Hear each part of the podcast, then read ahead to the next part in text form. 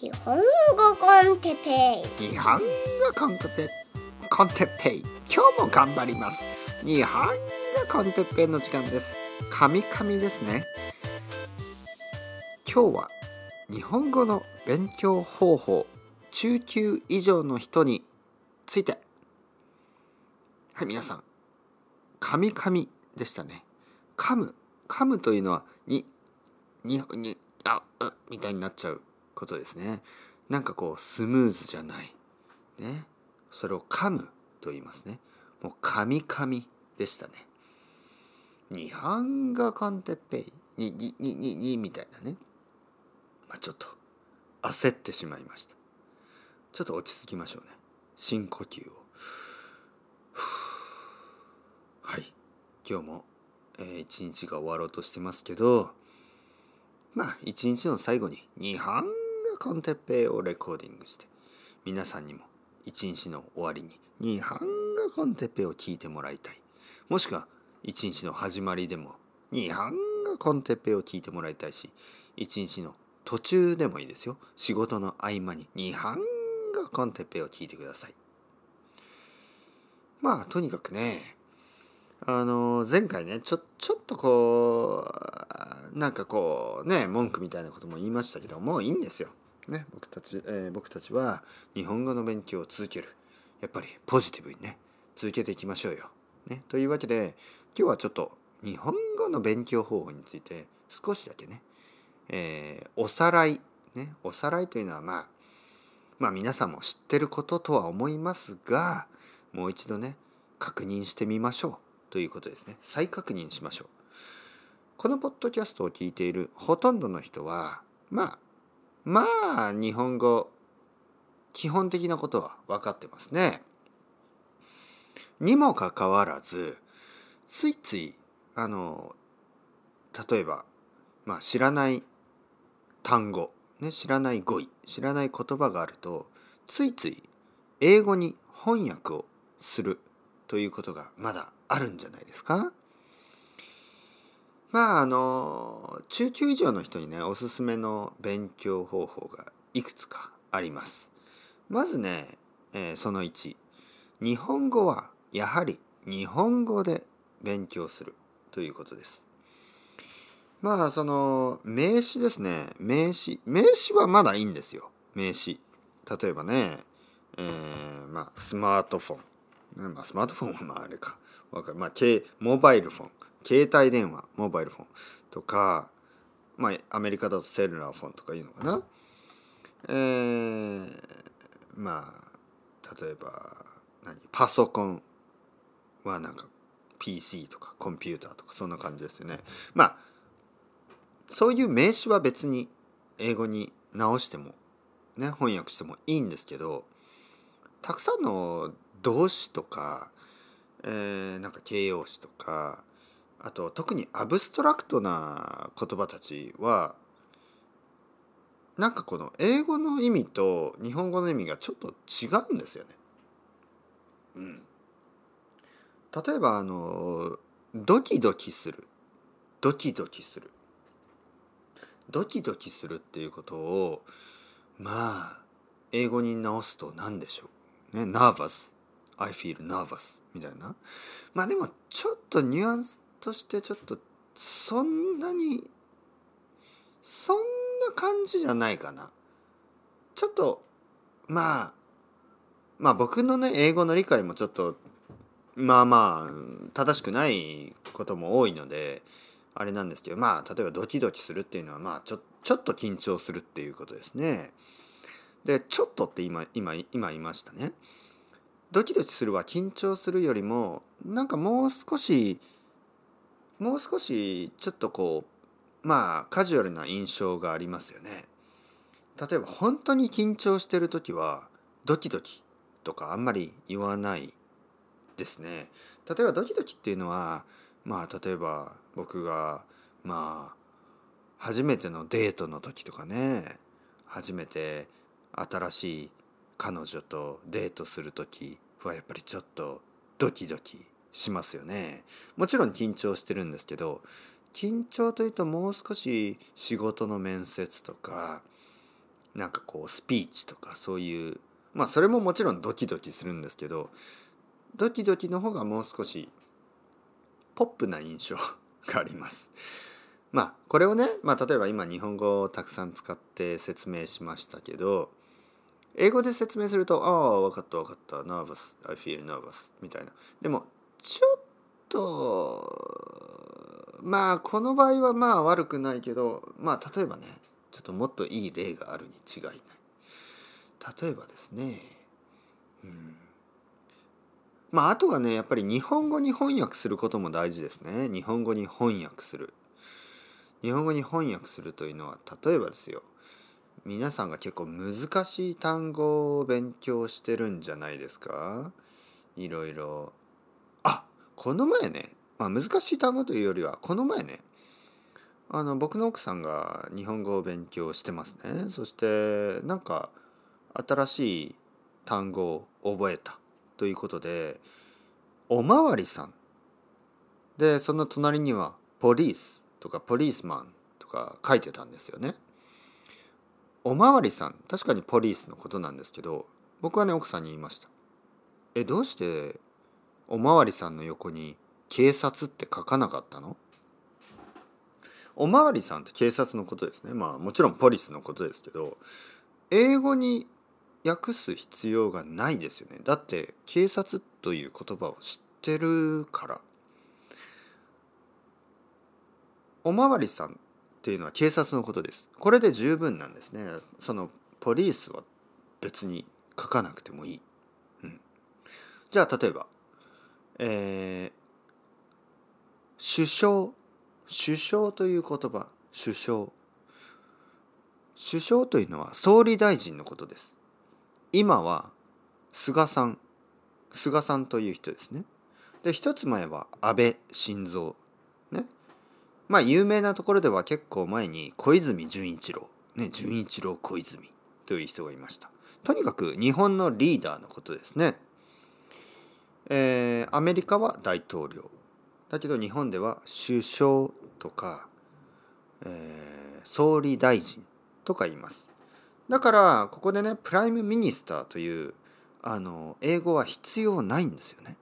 もちろん皆さんにとってはああ prime minister かっていうとね分かりやすいと思うんですけどでもそれよりはこの類義語、ね、類義語似ている単語で、えー、覚えた方が首相首相総理大臣総理大臣今は菅さんとか安倍晋三とかそういうイメージですよね。ああ日本のリーダー今菅さんあの人大丈夫ですか？哲平先生。と聞かれたら僕はいやあまり大丈夫じゃないかもしれないですね。と答えますがまあとにかく総理大臣首相と聞いて菅さんのなあの顔がね出てこないとダメです。ね、 prime minister とかその英語はあまり関係ない。そういうことですね。たくさんたくさんたくさんありますよ。そういういわゆる類義語でね覚えるといい。そして対義語これもいいんですよ。対義語。対義語というのは反対の意味の言葉です。ね、反対の意味の言葉。例えば何にしましょうかね。せっかくコロナウイルスだから、えー、コロナウイルスがえー、まあコロナウイルスに、えー、感染する、ね、感染する。と言いますね。で感染した人は、ね、コロナウイルスにかかるということですよね。かかるということです。コロナウイルスになる。コロナウイルスになるわけじゃないけど、まあ、病気になることを感染すると言いますね。感染する。そして感染した人はあのもちろんテストを受けますね。え検査と言いますね。検査を受けます。テストは検査ですね。まあテストをするでもいいし検査をするでもいいですね。で検査をしたら陽性か陰性になりますね。陽性というのはその検査の結果があなたはコロナウイルスにかかっている。陰性というのはあ大丈夫でした。今回は大丈夫でした、えー、もし頭が痛かったらそれはただの風邪です、ね、だから家に帰ってください。みたいなね。陽性と陰性。まあもちろんポジティブとネガティブ。でもいいですけどまあ陽性。これはコロナウイルスにかかった人。陰性というのはテストでまあ大丈夫ですよ。という人。だからまあ陽性という言葉をねもし覚えたら必ず陰性という言葉を一緒に覚える。反対の意味ですね。これが大事な勉強方法です、ね、反対の意味。うん反対の意味ありますかね。まあ簡単なところで言うとね例えばあのまあ早いと遅いとか、えー、高いと低いとかお金だったら高いと安いとかまあ必ずその反対の意味っていうのはあのー、一緒に覚えた方がいいですね。似ている言葉ね似ている単語。あとはねカテゴリーですね。カテゴリーにして単語を覚える。これも大事ですね。じゃあちょっと今ニュースね。僕は見える見えますからニュースでね、まあ、大統領とかね出てますけどまあ大統領ね大統領。ねアメリカのリーダー大統領。まあ類義語というかまあカテゴリーですね。同じようなまあ類義語じゃない、えー、同じカテゴリーの、えー、単語。ね。例えば政治ですよね。大統領というのは政治家。ね。政治家ですよね。ポリティシャン。まあそのそういうポリティクス、ね、政治。このカテゴリーで単語をたくさん一緒に覚える、ね、大統領。大統領の次は副大統領ですね。副大統領。だし、大統領があのいる党ね、党ですね。党というのは、まあ、パーティーですけど民主党と、えー、共和党がありますね。バイデンさんは民主党トランプさんは共和党ね。そして、えー、リーダーを決める時に選挙をしますね。選挙。選挙は選ぶこと。投票すること。これほとんど同じ意味ですね。選挙。そして投票する。選挙というのはそのまあそのイベントのことを選挙ですね。投票というのはまあ紙にね、えー、じゃあジョー・バイデンとかドナルド・トランプとかねまあ、あとはリパブリカンとか、えー、デモクラッツパーティーとかね、まあ、そういうの書いて僕はよくわからないですよね。あのまあアメリカで書くんですかね。チェックですかね。そう書いて投票する。紙をあの入れるということですね。投票する。そして選挙があって選挙の結果。ね。どっちが勝ったか、ね、その結果を知ることになる。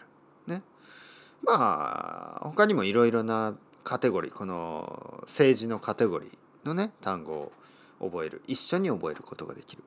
一番やっていけない一番やってはいけない勉強方法はあのあいうえおインデックスみたいな「あ」から順番にね「あ」あの単語がたくさんあって次は「い」の単語がたくさんあって次は「う」の単語がたくさんあってそれはね良くない。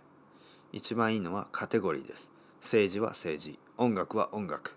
ね、音楽だったらまあまずはクラシカルクラシックって言いますね。日本語だとクラシックとかジャズとかロックとかポップスとかいろいろあります。そしてギターとか、えー、ベース。ベースギターのことベースと言いますね。ドラム。あとボーカル。ボーカルというのはあのボーカリストのこと。ボーカル。ね日本語だとボーカルと言ったり。であと歌ですよね。歌があってあの歌詞。リリックスですね。歌詞があって。でまあアルバムとかまあほとんどカタカナですよね。えー、なんかこうシングル曲とかねいろいろあります。リリースとかね新しい曲がリリースされましたとかね。えー、まあファーストアルバムセカンドアルバムこれもカタカナで言いますね。まあこういう音楽のカテゴリーとかスポーツのカテゴリースポーツでもサッカーのボキャブラリー野球のボキャブラリーえー、バドミントンのボキャブラリーねいろいろなスポーツのいろいろなルールボキャブラリーがありますからね。とにかくカテゴリーで覚えるといいと思います。ということで今日のポイント。まず1つ目、えー、新しい単語が出てきたらね、おまわりさんとかねそういう単語が出てきたらできるだけ簡単な日本語自分がもう知ってる日本語に置き換える。おまわりさんは警察だな。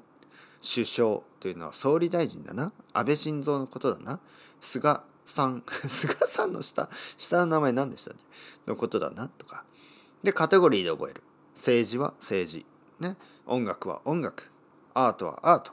そういうカテゴリーにして新しい単語をたくさん覚える、えー、類義語。似たような言葉。対義語。反対の意味の言葉。これを、えー、セットにして覚える。そうやってどんどんね、えー、日本語だけで日本語を勉強することが一番のいい方法です。というわけで皆さん今日のこと少しでも役に立ちましたか？それともいやそんなこともう知ってるよと思いましたか？そんなこと知ってるよと思う皆さん素晴らしいですよ。えー、今日ああ役に立ったという皆さん素晴らしいですよ。もうどっちも大丈夫。ね、どっちもどっちも頑張ってください。ね、皆さんこれからも頑張っていきましょう。それでは今日も頑張ってさようならさようならさようなら。